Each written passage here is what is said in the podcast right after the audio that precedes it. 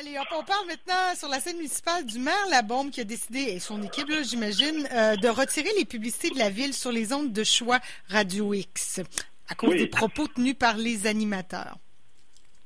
C'est un grand bonheur. Ben. Et euh, j'appuie sans réserve le maire Labombe. Est-ce qu'on peut dire trop peu, trop tard? Mais non, c'est jamais trop tard. Mais ben, euh, jamais trop tard pour bien faire. Écoute, il ne s'agit pas de, punir ces gens-là. Moi, je suis bien entendu pour la diversité d'opinion, pour la liberté d'expression, pour euh, la meilleure information possible, c'est-à-dire du plus grand nombre d'angles possible, du plus grand nombre de perspectives possibles. Mais il y a une limite, là. Moi, je parle d'information, je ne parle pas de désinformation. Et quand une radio privée laisse place à des complotistes, à des gens qui disent n'importe quoi, à propos de n'importe quoi, ben c'est une radio qu'on va qualifier de n'importe quoi. Puis les radios de n'importe quoi ne méritent pas d'être subventionnées, de, de, vivre euh, du pécule public. C'est-à-dire que la ville utilise nos taxes municipales pour faire de la publicité sur des ondes de choix radio X. C'est pas possible. Je reconnais les talents de communicateurs de certains de leurs animateurs. Ce sont de très grands communicateurs, bien meilleurs que je le suis. Mais il y a une limite quand même. Et, comme le disait le premier ministre hier, en fait, je vais reprendre ses paroles sur les taux de circulation, sur la lumière rouge. Quand on arrête la lumière rouge, on ne se dit pas, ben ça c'est ma liberté, c'est mon choix de passer sur la lumière rouge. Mais non, on arrête parce qu'il y a des gens qui ont une lumière verte ouais, de façon perpendiculaire et qui s'en viennent. C'est ça. Alors, si on continue, on va mourir ou il va mourir. Donc, il y a une limite à la liberté d'expression, malheureusement. Il y a une limite à, dire n'importe quoi. Et cette limite-là n'est pas très compliquée. Hein? C'est la limite de la vérité. À partir du moment où on dit la vérité, quelle qu'elle soit, elle est, euh, euh, je pense que les gens ont le droit de l'entendre. Mais quand on dit des faussetés, quand on, quand on dit des mensonges, il faut que ça arrête. Et il n'y a pas de meilleure façon, pas de meilleure façon de, de de sanctionner cette, euh, ces mensonges-là que d'arrêter les revenus d'une station de radio. La Ville de Québec le fait. Plusieurs autres entreprises privées et publiques ont suivi. Alors moi, sincèrement, je ne peux que saluer ce geste-là. Euh, puis la Ville a très bien fait ça parce que c'était pas un appel au boycott, c'était pas un, message général en disant arrêtez de, de la publicité. Pas du tout, pas du tout. Ils ont simplement informé les citoyens de Québec de leur décision à eux, la Ville de Québec. Et je pense que ça a été très bien fait et surtout très bien expliqué de la part de Je pense en général très bien accueilli, Luc. Ben, je suis entièrement, entièrement d'accord avec les propos de Jean-François. Je voudrais dire, et encore là, il est évident que, euh, puis ça n'a rien à voir avec la qualité et la compétence des, pas la, compétence, mais des animateurs. OK? La question n'est pas là. On peut utiliser nos talents dans notre vie à, à, à n'importe quelle cause. Mais ce type de radio-là, on ne l'a pas inventé. On a parlé tout à l'heure de ce qui se passe chez nos voisins. Ce style de radio-là a été importé de nos voisins des États-Unis d'Amérique. Pas mhm. compliqué. On ne l'a pas inventé, ce, style-là. Donc, moi, quand j'ai entendu, et j'ai euh, entendu le maire là-bas, moi aussi, j'ai applaudi, OK, euh, cette décision-là qui a fait euh, boule de neige, bien entendu, qui va continuer, j'espère, à faire boule de neige auprès de, des, des, des entreprises qui, publicité, qui achètent de la publicité encore à, cette radio-là, OK? Euh, mais de donner une tribune, un micro aux gens euh, qu'on appelle les conspirationnistes, ceux qui sont... L'exemple de Jean-François, la lumière rouge, la lumière verte, on pourrait en donner à société des exemples. Dans la vie, malheureusement, on est des, on est des, une espèce animale qui vit en société. Ils appellent des êtres humains. On a besoin de se côtoyer. On le voit dans l'application des règles qui sont mises en place par le gouvernement. La difficulté de faire appliquer ces règles-là. Mais il y a une limite à la liberté d'expression.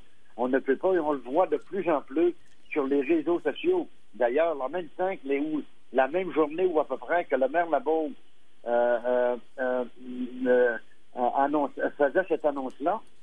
En même temps, il portait plainte pour euh, des gens qui avaient euh, sur les réseaux sociaux des propos menaçants et il y a, même qui font l'objet, d'ailleurs, ces personnes-là aujourd'hui euh, d'enquête à ce moment-là. Oui, ça aussi, Luc. Hein? Oui, c'est très inquiétant. C'est les politiciens là, puis on a vu les journalistes ben euh, qui sont la cible de, citoyens qui veulent les agresser, par, soit verbalement sur Facebook ou carrément des menaces. C'est un phénomène très très troublant, ça, pour le moins qu'on ben, C'est pas, ouais.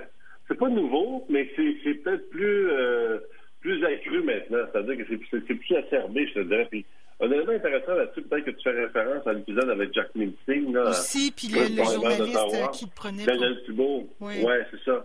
Mais dans le cas de M. Singh, ce qu'il faut savoir, peut-être que les gens ne savent pas ça, c'est que contrairement au Québec, où chaque ministre a un garde du corps qui est bien souvent son chauffeur, c'est des, gens de la Sûreté du Québec ou des, retraités de la Sûreté du Québec, au fédéral, il n'y a pas ça. Au fédéral, les chauffeurs ne sont pas des gardes du corps. Alors, parce qu'on a fait le choix fédéral d'avoir des politiciens plus accessibles, un Parlement plus ouvert, ça, a donné lieu à toutes sortes de dérapages aussi, mais bon. Donc, ils sont moins protégés. Il n'y a pas d'entourage euh, à un ministre, à un chef de parti comme M. Singh, par exemple, contrairement à ce qu'on pourrait retrouver au Québec. Donc, c'est plus facile, en quelque sorte, de les atteindre et de les intimider. Ah c'est ce que le monsieur tentait de faire, en tout cas. Et bien sûr qu'une période comme laquelle, comme, comme celle qu'on vit présentement, ben, on le disait tantôt, ça augmente le niveau d'anxiété, ça augmente l'impatience, ça augmente un certain nombre de choses, la détresse psychologique. Bon, je ne pas d'inciter là-dessus, mais il faut bien comprendre que tout ça, c'est présent, malheureusement. Et il y a des dérapages possibles. les politiciens sont des cibles faciles sur les médias sociaux, mais il s'agit que, euh, qu'un jour, ça dérape, puis ça ne sera pas drôle pour personne. le, maire a bien de déposer une plainte encore une fois là-dessus. Oui, tu allais dire, euh, dire ça, Luc? Ben oui, mais quand on voit sur les réseaux sociaux et filmé un individu qui, euh, un citoyen, qui, euh, croyant interpeller un député ou un journaliste, le met en arrêt. Il y a pas Moi, ce qui m'inquiète le plus dans tout ça, et partout sur la planète, ce qu'on voit, un ce à quoi on assiste présentement, c'est notre démocratie qui est malade. Mhm. OK? On, est, on, on, en est rendu là. Et ça, c'est hautement inquiétant. Euh, Jean-François disait tout à l'heure, ce qui se passe aux États-Unis, on est euh, on est aux portes d'une euh, d'une guerre civile. C'est ça?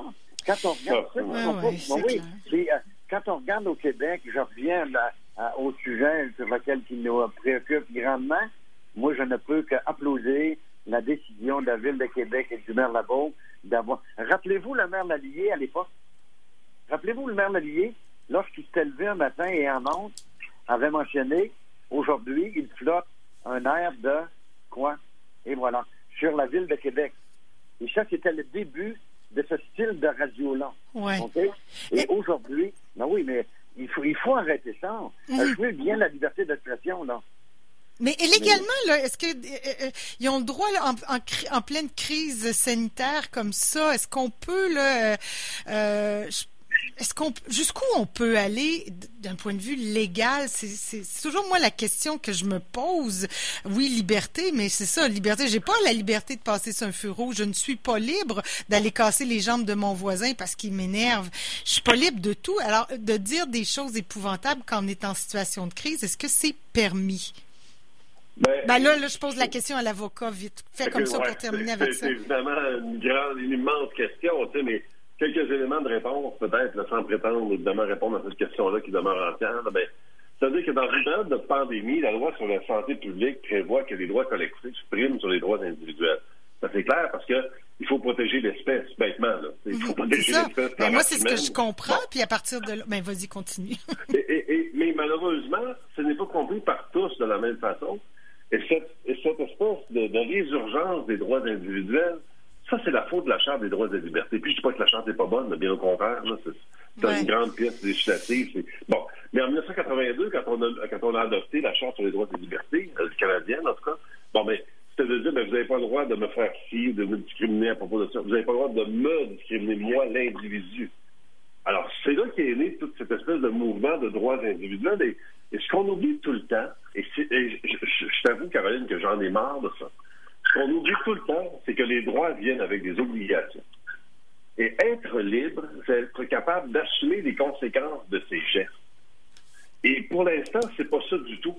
Les gens vont, vont, interpréter leurs droits individuels comme des enfants, en disant j'ai le droit de me coucher à l'heure que je veux, j'ai le droit de manger le dessert que je veux, j'ai le droit de faire ci, c'est pas moi, j'ai le droit, de pas porter de masque, j'ai le droit de pas croire en pandémie.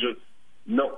Dans une société collective, dont sa survie est en péril, c'est les droits collectifs qui prennent. Il ne s'agit pas de tomber dans un État totalitaire et dans un État policier. Évidemment, il y a des limites à tout ça. Mais dans la mesure où les consignes sanitaires qui sont données sont raisonnables, et je pense sincèrement qu'elles le sont, les gens doivent les respecter, ces consignes-là, sous, sous péril d'intervention judiciaire. il y a un juge qui va les condamner à des contraventions, bien sûr, mais à un moment donné, s'il y a des attroupements illégaux, s'il y a des entraves au travail des policiers, bien, il y aura des arrestations, puis la, justice va suivre son cours. Ça, c'est ça. Et les gens perçoivent mal ça. Ils s'imaginent qu'ils peuvent décider eux-mêmes de ce qui est bon pour eux. Puis un autre, un autre élément qui me, qui, me, qui me fatigue, puis je vais terminer là-dessus, c'est cette idée que tout le monde est expert de tout. Je, trouve ça phénoménal, moi, à quel point il y a des épidémiologistes soudainement au Québec, des médecins, de santé publique dont on se foutait il y a deux ans. On disait que c'était des pas bons médecins, c'est ceux qui n'avaient pas réussi. Là, tout le monde s'improvise hein, épidémiologiste. Ben là, Laurent Duvernay-Tardif étudie euh, en santé publique, en médecine pour santé oui, publique. Oui, c'est ça. Mais c'est incroyable de voir les gens, tu sais, je, je, prends l'exemple d'enseignement universitaire. Les professeurs vont, par exemple, donner un cours sur, je sais pas, sur la Constitution canadienne. Donc, bon. Le gars, il a passé 22 ans de sa vie à étudier la Constitution canadienne, mais il y a un étudiant de 21, 22 ans qui va lever la main et qui va dire Moi, je suis pas d'accord. mais qu'est-ce qu'on s'en fout? C'est comme si l'expertise n'existait plus. Il y a quelque chose de phénoménal là-dedans. Alors, si j'applique ça à la pandémie, les gens, bien sûr, qui donnent ces consignes sanitaires-là, ce sont des experts, bon, qui, euh, qui analysent un paquet de matrices, tu sais, tu prends tel élément, tel autre élément, tel paramètre, tel autre paramètre. Est-ce que c'est parfait? Mais ben non, c'est pas parfait. Mais est-ce que c'est meilleur que ça à quoi moi je suis arrivé? C'est sûr que oui. Bon, OK, on va laisser. Ah, ben, Luc, un dernier mot peut-être? Je laisse le mot de la fin pour conclure, parce qu'on a d'autres beaux sujets. Je reviens, oui. je reviens à, la, à, la, Chambre des droits et libertés, en même temps que c'est euh, euh, voté par le, le, le, le, gouvernement Trudeau père, OK? En même temps qu'elle rapatrie même la Constitution euh, de, de, de, de M. Trudeau après le premier référendum, OK? Mais moi, j'ai vécu l'époque d'avant la, la, la, la, charte. Je dis pas que c'est moi-même, pas de problème avec ça. Ça n'a rien changé dans ma vie. Je ne me, sentais pas brimé avant et je ne me sentais pas plus brimé après. OK? je veux bien les droits individuels, OK? Mais on vit en société, on vit en collectivité, on ne vit pas de façon individuelle. Je m'excuse, mais moi, je pense qu'il y a des manquements dans cette charte-là qui est invoquée euh, en Cour suprême ou peu importe quand tu vas en cour, les gens, ah, ben ça brime. Même les lois qu'on vote au Québec ou même euh, euh, au, fédéral, OK, doivent quand même passer la rente de la Charte des droits et libertés. Est-ce que ça va à l'encontre de la Charte des droits et libertés? Si la réponse est oui, la loi finit, tapoute. Mais ce qui m'inquiète le plus, et je termine là-dessus, je crois, et vous devez en croiser également régulièrement, des gens qui ne croient pas au virus de la COVID qui croient profondément que c'est un, euh, ça a été inventé et pas par nos gouvernements actuels, que c'est inventé. Il y en a qui reculent jusqu'à euh, euh Kennedy. Ça a été inventé par moi, oui. Puis ils croient bien le faire. Puis peu importe l'âge, je rencontre des jeunes de 19, 17, 20 ans, autant des personnes plus âgées. C'est incroyable que des individus en soient rendus là. Ouais, c'est triste. Hein. oui, oui, c'est des lavages de cerveau. Tu as raison, Luc. C'est carrément des lavages. Ça brise des familles, là, à l'intérieur des familles, des gens qui pensent ça. Ça ben déchire des familles. Je connais des familles, des, dans, dans, des familles, des gens qui ne se parlent plus. Parce que quand on arrive dans des périodes de crise, moi, j'ai je me rappelle. Luc, on va terminer. la dernière phrase. Je vais vous donner un exemple. Le déluge de 1996 au Saguenay, ça a brisé des familles. Ah, oui. Oui. Parce qu'il y a des gens qui ne croyaient pas, mais ils le voyaient. les routes étaient coupées, tout était coupé. Mais ils quand même. Non, oui, faites-moi qu'un on en vas-y, mon bébé. Bon. Je ne comprends pas ça. moi, ça dépasse maintenant. Et je pense que c'est un sujet qu'il faut se réinviter dans notre ah. édition Accès Pouvoir. Ça. Mais je vous propose quand même, ici, on peut pas l'éviter, c'est les publicités, euh, parce que ça nous aide ici à CKRL. On se retrouve après, puis on va parler, entre autres, de Nathalie Normando. À tout de suite.